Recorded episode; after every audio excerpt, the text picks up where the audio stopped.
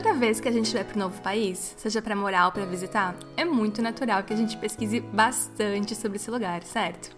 Mas sempre vai ter aquela coisinha que ninguém te contou, ou que te contou, mas que você não acreditou.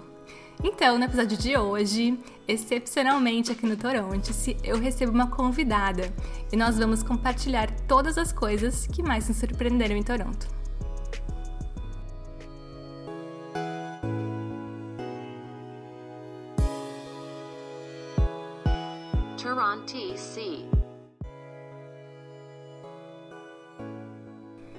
Oi, gente, aqui é a Fer.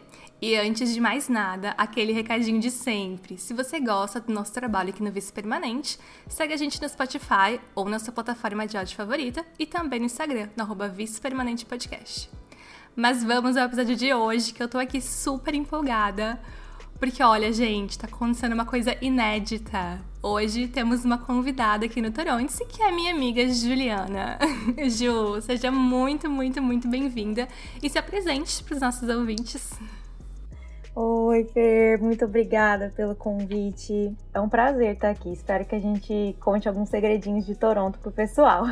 Sim, com certeza. Bom, gente, a Ju tá aqui há três anos, né, Ju? Eu tô em Toronto há três anos, eu vim fazer curso de inglês, mas sempre quis sair do Brasil. Desde pequenininha já tinha aquele, aquela vontade de sair. O bichinho, o bichinho o da imigração bichinho, picou desde o cedo. O bichinho da imigração já estava ali. Aí com 12 anos eu já comecei a estudar inglês, meio que por paixão mesmo. Fui aprendendo um pouco de inglês, estudei um pouco em escolas. E aí surgiu a oportunidade de vir é, há três anos atrás, vim para o Canadá, primeira vez que eu saí do Brasil. E lógico, né? Coisas maravilhosas acontecem, coisas inesperadas acontecem. E eu me apaixonei, né, por Toronto, decidi ficar. Fui fazendo college, aí fui arrumei emprego e agora tô aqui, né? Agora ninguém me tira. Pleníssima. Bom, então é claro que a gente pesquisou muito antes de vir pra cá, né? A gente assistiu muito vlog, a gente seguiu muito perfil de Instagram, né, Ju? Sim, diariamente. Mas sempre tem aquilo que ninguém contou pra gente, não é? Nossa, tem muito. Tem coisas que você lê e vem aqui com a super expectativa na hora de chegar e encontrar tudo aquilo que você viu na internet, ouviu pessoas que têm blog, algo assim. E aí é aquela decepção. E também tem coisas que ninguém te contou e a gente vai contar. Sim. Que surpreendem vamos. pro lado positivo. Então a gente fez aqui uma listinha, cada uma fez uma listinha. E a gente não contou uma pra outra, porque a gente queria deixar, né? Fazer essa expectativa. O que foi muito difícil manter segredo com a Fernanda. é, então vamos começar? Eu vou começar aqui então. Então, esse meu, meu primeiro item das coisas que mais me surpreenderam aqui em Toronto é uma coisa que é, Ju, acho que você cansou de me ver reclamar sobre isso durante julho inteiro, que é o calor. Gente, Não, que é, calor. É, realmente, isso é uma das coisas que também me surpreenderam aqui, porque a gente não, eu mesmo não imaginava que o verão era desse jeito. É, é quente igual ao Brasil ou ainda mais quente porque é úmido, né? Toronto tem lago, então uhum. é muito úmida a cidade e você sente muito calor. E é aquele calorão assim pesado, eu não imaginava mesmo. E fora que o sol vai até 10 da noite, né? Então, assim, é calor e tem sol por, muito, por muitas horas. O horário de verão ele é realmente diferente, né? Porque 5 da manhã você já tem um, um sol, né, nascendo. E aí ele vai até 9 e meia, quase 10 horas da noite. Então você vê o pessoal aproveitando o verão, curtindo, né? É totalmente diferente essa pegada do verão. E aqui a gente conseguiu entender por que, que eles gostam tanto do verão, por que, que eles esperam tanto o verão, né? Um acontecimento, né? Pois é. Realmente. Mas assim, antes, antes de vir, eu, eu realmente, gente, eu pesquisei sobre o clima, tá? Não vim assim do escuro. Mas assim, 29 graus, 30, 30 e pouquinho. Pra mim, que morava em Cuiabá, tava tudo certo, né? Pessoa que aguentava mais de 40 todo dia, tava assim, achei que ia ser tranquilíssimo. Ia usar, usar casaco no verão ainda. Mas não, gente, não é. A sensação que eu tenho aqui é de que o calor aqui ganha de Cuiabá. Realmente, eu, eu sinto mais calor aqui do que eu sentia no Brasil. E eu também sou de cidade quente, no interior de São Paulo. E eu falo pra, pra minha família, para os meus amigos lá, que é um calor que é pior que o calor de lá. E, e não tem como explicar. Então vamos agora para o nosso, nosso segundo, nosso segundo item da lista. Ju, conta pra gente. Você entrou no primeiro item do clima, e aí eu, eu vou falar do meu ponto, era o inverno. Ah. Porque assim, a gente vê muito na internet, ai, Canadá faz menos 40 graus, menos 35 graus. Realmente faz, chega dias que fazer. Sensação térmica de menos 35. Só que você tem tudo preparado, uhum. né? Isso me, me surpreendeu bastante. Eu pensei que eu ia passar muito frio. E eu passo mais calor no inverno aqui do que frio. Porque você entra no metrô, tá quente, tá climatizado. Sim. Você entra em casa, tá climatizado. Você vai na casa de alguma pessoa, tá climatizado. Né? As empresas todas são preparadas para o inverno. E me chocou, né? Porque é uma organização no inverno e me surpreendeu pelo lado positivo. Achei que eu sofri muito mais no inverno aqui do que realmente acontece. E aí eu tenho até uma reclamação, porque aí às vezes a gente precisa pensar no que a gente vai vestir por baixo, né, da roupa e, tipo, por fora, assim, porque a gente não consegue ficar com a roupa toda que a gente tá usando dentro dos lugares, né? É muito quente. Então você tem que pensar ainda, gente, em, em, dois looks aí. Sim, você tem que sair preparada no esquema cebola, porque assim, você é... tem que estar tá com várias camadas. Uma camada para você sentir calor, porque você vai em algum lugar e vai estar tá quente dentro. Uma segunda, talvez, para tipo isolamento e o casaco. E aí chega, você vai, tira casaco, é, né? Tem sempre um coat check, que é um lugar de você deixar o casaco. Nos lugares sempre tem um lugar para você deixar o seu casaco. Então, é, é, no inverno sempre vai ter isso aí. É, né? então finalizamos nosso segundo item com o clima também. Esse meu, meu item agora, ele na verdade é um item que tem vários sub-itens. que é o transporte público. Muito bem, está na minha lista também. Quando eu cheguei aqui, eu tava, uma vez eu tava conversando com um grupo de pessoas e aí eles me perguntaram, ai, né, coisas que você gosta de Toronto. E eu falei, ai, eu gosto do transporte público. aí eles, o quê? Começaram a rir de mim, tipo, ai, você tá zoando, né? Eu falei, não, gente, como assim? Por que qual é o problema? Então, assim, as pessoas elas falam muito mal do transporte público aqui. Porém, eu, na minha experiência do Brasil. Tipo, não, gente, aqui funciona super bem, assim, comparando com a experiência que eu já tive no passado. Então eu acho uma coisa muito engraçada isso, assim, de, de que as pessoas falam muito mal do transporte público, mesmo ele funcionando sempre, mesmo ele. Ok, atrasa um pouquinho, às vezes atrasa, mas, poxa, tem ônibus de dois em dois minutos, cinco em cinco minutos. Metrô também é rapidinho, dois em dois minutos. Então eu acho isso uma coisa muito assim, meio surpreendente das pessoas aqui. Isso foi outro ponto que me surpreendeu muito aqui, positivamente, né? Transporte público funciona muito bem. É, você tem ônibus, tem os streetcars que são os bondinhos, né, na rua.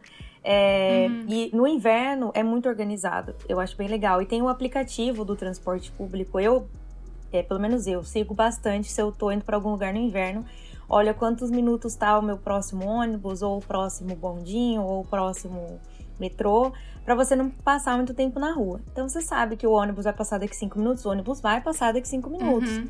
Porque as pessoas não podem ficar na rua tanto tempo com o frio esperando um ônibus, então ele realmente tem que estar tá bem atualizado. E me surpreendeu bem, você tem acesso a todos os lugares praticamente da cidade com o transporte público, né? De norte a sul, leste a oeste, você pega o, o subway. Uhum. E, inclusive, esse foi um dos motivos que eu escolhi Toronto, porque um dos meus grandes objetivos da vida era não dirigir mais. eu não dirijo desde que cheguei no Canadá, faz três anos. Eu não tenho habilitação no Canadá até hoje. E até então não me faz mais falta, sabe? Eu consigo acessar muito bem por transporte público os lugares. Uma, uma das coisas incríveis que eu, que eu achei aqui é acessibilidade de, vários lugares, principalmente com relação à locomoção. E o transporte público daqui de Toronto, ele tem um, um, um aplicativo para pessoas com é, cadeirantes ou pessoas muito idosas, que essas pessoas podem fazer o agendamento de transporte. E eu achei isso muito legal, isso me surpreendeu muito. É, inclusive, toda essa questão de acessibilidade é, de locomoção aqui na cidade foi uma coisa que me surpreendeu. Essa questão de ter os botões nas portas, né? De para abrir, em vez de você ter que abrir a porta. As calçadas são sempre muito, muito regulares. Porque a gente vê que muita gente, né? Porque é muito legal, assim, muito, muito cadeirante sozinho na rua, podendo fazer sozinho suas próprias coisas, porque não vai ter degrau na calçada para descer. Então, é muito legal isso.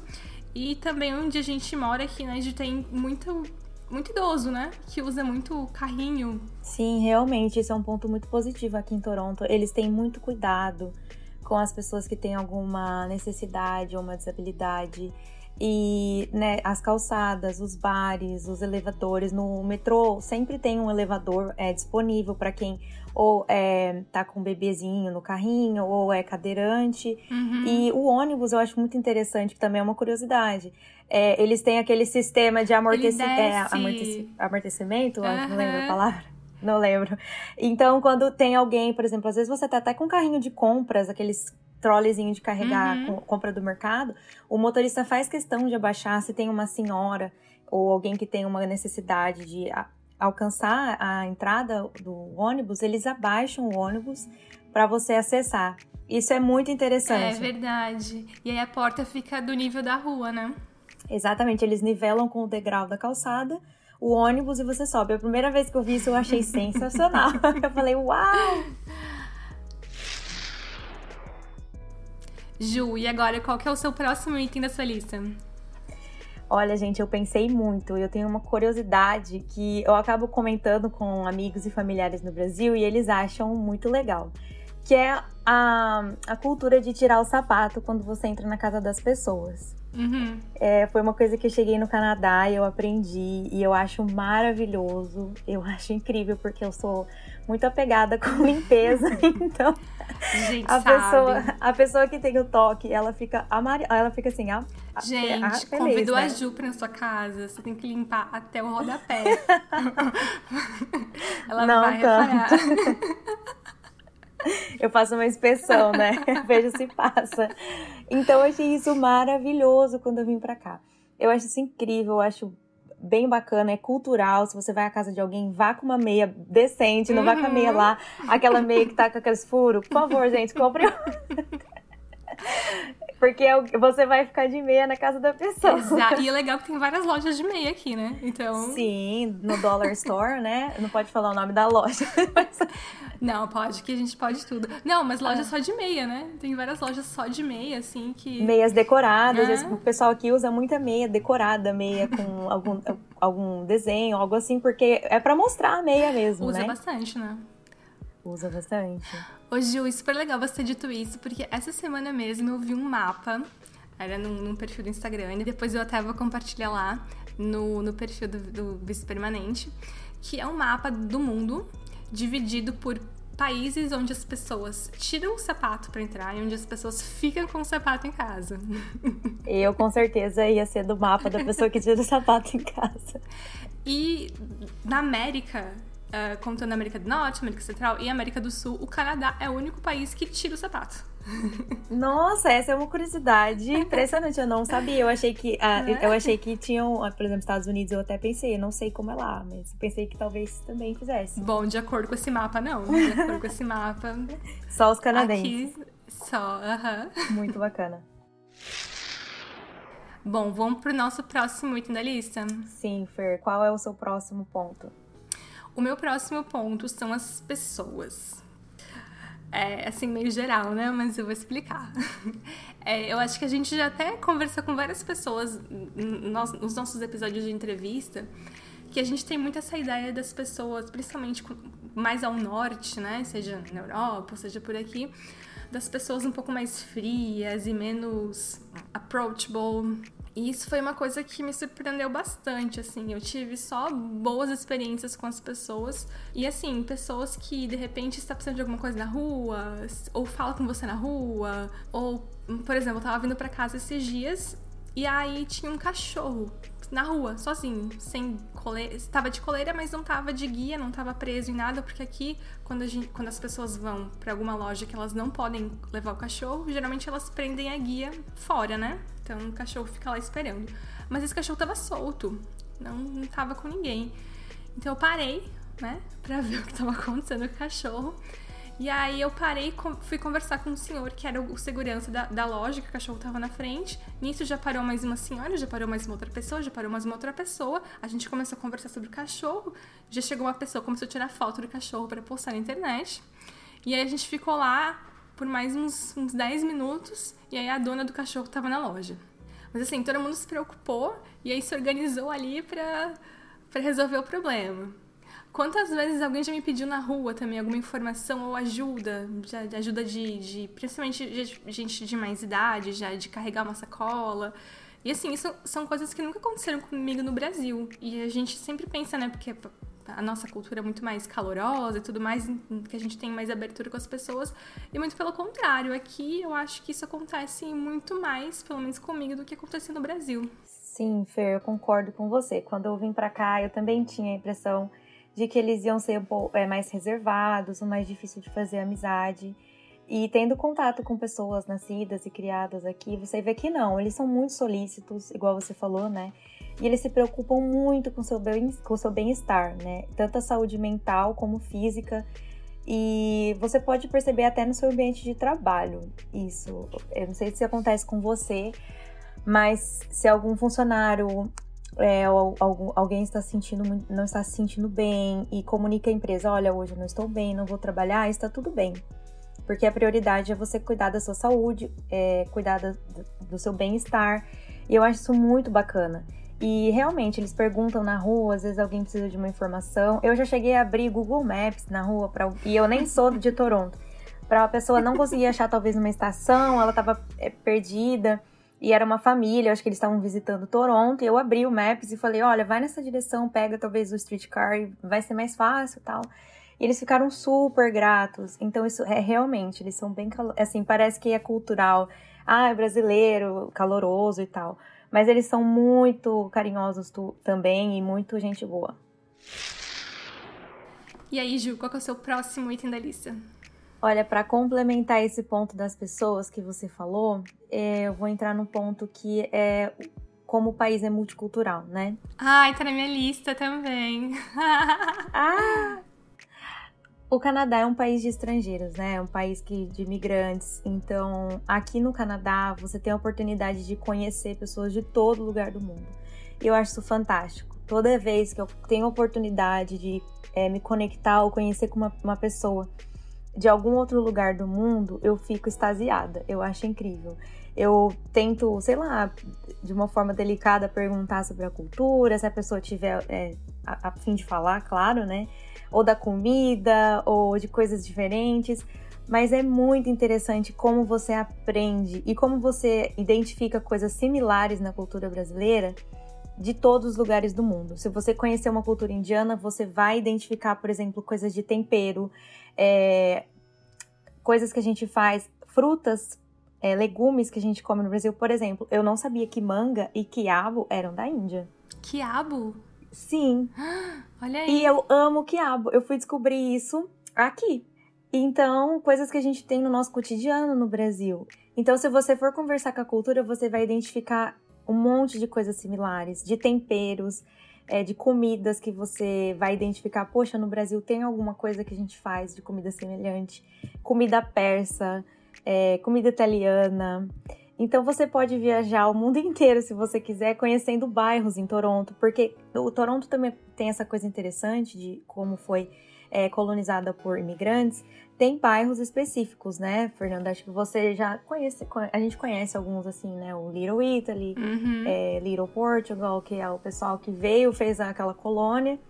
E até hoje você vai é, nesses bairros encontrar comidas específicas, restaurantes que estão ali há décadas, passaram de geração em geração. E isso é maravilhoso, né? Pelo menos eu acho incrível. Sim, e, e, eu acho tão interessante quando você passa por lugares assim que, principalmente por nacionalidades que têm um, um, alfabeto diferente, que, e aí você vê tudo escrito numa outra língua, mas que você não conhece nenhum alfabeto, assim. Eu acho isso muito incrível, assim, você passa por bairros é, coreanos e é tudo escrito em coreano. Você que lute pra, pra entender. Chinatown tem toda uma estrutura, né? Você tem banco, você tem tudo ali, tudo escrito em chinês. Eu não faço a menor ideia do que seja, mas uhum. a comunidade chinesa é extremamente forte aqui. Sim, árabe, tem lugares com muita coisa árabe também. Então eu acho isso muito incrível também. E eu acho que às vezes a gente fica muito assim, por mais que, que o Brasil tenha muitos problemas, a gente nunca passou por um momento de guerra civil, assim, é, recentemente, isso não é nada. E aí a gente começa a conhecer a realidade das outras pessoas. Por exemplo, a minha chefe, ela me falou que eles saíram do país deles, do Sri Lanka, porque eles não tinham um bunker na casa deles. Então, como eles não tinham um bunker, se caísse uma bomba lá naquele momento, que era momento de, de guerra, todos essa família inteira morreria. E ela até me contou, nossa, mas assim, foi até. não foi tão difícil, porque a gente não precisou fugir, a gente até conseguiu pegar algumas coisas e ir de avião. Então eu achei assim. Olha que choque cultural que a gente tem também nesse lado, né? De, de ver a realidade que outras pessoas passaram também, né? Sim, o Canadá é um país que recebe muito refugiado, né? Uhum. Eu tive algum contato com alguns é, colegas de trabalho que vieram como refugiados. É, e quando eles contam a história, é realmente muito tocante, porque é uma coisa que a gente nunca viveu, né? Felizmente a gente nunca viveu. Mas essas pessoas perdem famílias, vítimas de guerra, né? E elas vêm para cá sem nada, né, gente? Vêm uhum. assim, parece assim, ah, mas eu vim pro Canadá e vai ter tudo. Eles vão ter um suporte emocional, um suporte financeiro. Uhum. Porém, eles têm toda uma história de vida, né? E isso realmente é muito doloroso para eles recomeçarem. É, eles vêm realmente por, por falta de opção, porque ficar no país não é uma opção. E a gente vem, a gente tem outras opções, né? Então, é, realmente, você conhecer essas outras nacionalidades te põe no lugar de ver o outro uhum. e de enxergar que sim, somos, é, temos muito, muita coisa boa no Brasil também. Bom, então, meu próximo item, eu acho que ele é um item que ele até vem para complementar isso que a gente já falou, que é uma coisa que me surpreendeu também, provavelmente pro lado ruim, que são as pessoas em situação de rua. É muita gente em situação de rua. E aí, assim, agora não, a gente não tá no inverno ainda, já tá um pouquinho frio, mas não tá no inverno, mas assim, é frio para você estar na rua, né? Assim, isso só falando do clima, né? Sem, sem apontar as outras coisas. Então, assim, é uma coisa muito triste de se ver e eu não sei, eu, eu achei que foi uma coisa que mexeu comigo, assim, aqui. Sim, realmente, isso foi um ponto que ninguém conta e que a gente se depara quando chega aqui em Toronto. Tem muitas pessoas com mental health, né? Tipo, a pessoa tem algum problema mental ou tem alguma algum vício em droga. Uhum. E essa pessoa, ela é oferecida, se ela quiser algum auxílio, talvez uma ajuda, porém o governo não pode obrigar a pessoa a ficar num, numa recuperação ou num shelter, né? Então eles ficam na rua. E aí acontecem situações, às vezes, de você estar tá no metrô. É, é acontece. é, acontece. Você tá no metrô, a pessoa entra gritando, vem na sua cara, grita com você, mas você não reage. Você fica ali finge cara de paisagem, finge costume, porque a pessoa, ela vai embora. Você não pode fazer nada. É, e ao mesmo tempo que, assim, é triste de você ver, dá medo, né? Porque você não sabe o que a pessoa vai fazer, você não sabe o que tá acontecendo ali. É, complicado. Mas assim, caso vierem para Toronto e isso acontecer, fi, finjam costume. finjam que isso acontece é, cotidianamente com vocês. Exato. Então, finjam costume e só olhem para cima, olhem para o lado, não olhem para o, a pessoa e sigam a vida de vocês. Ju, e aí? Tem mais algum item na sua lista? Gente, eu tenho mais um, porque eu sou expert nesse próximo item. Ai, meu Deus. Que é a questão de limpeza. Limpeza das casas, limpeza de porque assim, quando eu cheguei aqui, né, a gente faz limpeza brasileira, aquela limpeza, né, gente? É água que boa pra todo lado. E já, já falei o nome, não pode. Aí joga água sanitária em todo o banheiro e fica aquele, né, quase desmaia. E a gente limpa, né? A gente limpa com vontade. Passa pano e taca água. Aqui não. Aqui geralmente pega um papel toalha um sprayzinho e tá limpo, gente. Aí, olha, quem é brasileiro fica gente, doido. Gente, e esse assunto, ó, é recorrente aqui já, né? Recorrente aqui no Vice Permanente. Várias pessoas já reclamaram disso. Eu, inclusive, gente, como assim que não tem ralo na sacada? Não tem ralo na sacada. Como que lava a sacada? Não, não tem como lavar a sacada e passar pano dentro de casa. É mop, né? Ou é aquele negocinho que é bem seco. Imagina que brasileiro vai conseguir. Eu mesma, se eu não taco água no banheiro inteiro, não tô feliz. Gente, mas como? Não tem ralo. Gente, não tem ralo no banheiro também. Não tem ralo no banheiro também. Então é, é tudo muito assim, passa um paninho. Tudo é paninho. Tem um paninho para você limpar o vidro, um paninho para limpar, ou é papel toalha. O lado positivo é que a maioria das casas tem lava-louças, né? E máquina de lavar e secar. Então você não pendura a roupa no varal. Mas a limpeza dentro de casa é obrigatório você ter um aspirador de pó. Ou vários, né? Ou vários. e um paninho e sprayzinho para as coisas. E para limpar o chão, geralmente é um paninho. E aí a gente compra papel toalha de fardo mesmo. Sim, tudo é papel toalha aqui. Gente, se vocês quiserem ouvir mais sobre reclamações, sobre limpezas, tem que ouvir nosso episódio com a Débora, da Inglaterra, que falou muito sobre isso também. Então, fica a dica para quem quiser ouvir um pouquinho mais sobre isso. Que não é só aqui, Ju, não é só aqui que as coisas são assim. Não é, eu escutei, eu, eu, eu ouvi esse episódio da Débora e tudo eu me identificava. Eu falava, ai, Débora, somos duas. Gente, agora, pra gente fechar essa lista, Ju, mais algum item?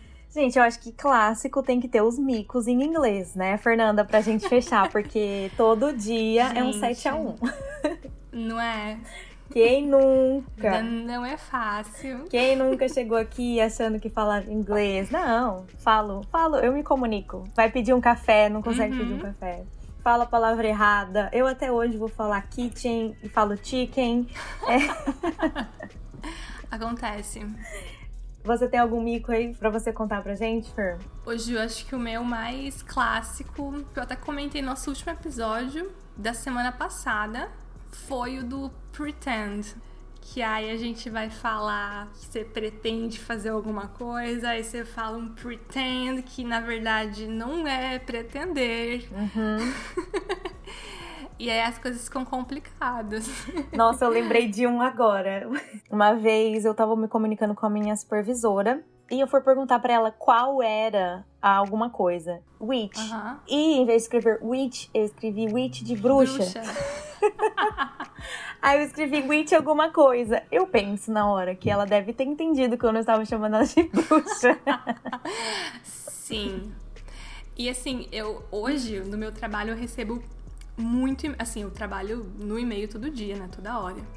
E aí eu acho que também dei uma, dei uma desencanada um pouco com isso também, porque eu acho que como a maior parte das pessoas daqui são imigrantes, então eu acho que todo mundo releva isso muito porque acontece de, de ninguém ser também 100% fluente. Ou... Sim, eles são, eles são bem flexíveis e eles toleram muito, porque muita gente, né, como a gente comentou antes, é filho de imigrante uhum. ou tem alguma, algum background, então é normal. É, quem veio pro Canadá tá aprendendo. E eles admiram muito quem tá aprendendo, porque pensa, pra gente a gente tá aprendendo uma segunda língua. Sim. Né? Então eles admiram, falam, poxa, você tá falando duas línguas e a gente tá se esforçando. Um dia a gente chega lá.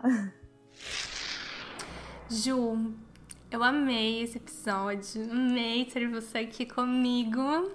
Ai, e é isso. O episódio de hoje fica por aqui. Espero que vocês tenham gostado dessas nossas. de todos esses itens de coisas que nos surpreenderam aqui em Toronto. E a gente se vê na semana que vem. Ju, beijo. Muito obrigada, Fer. Adorei participar. Até mais, gente.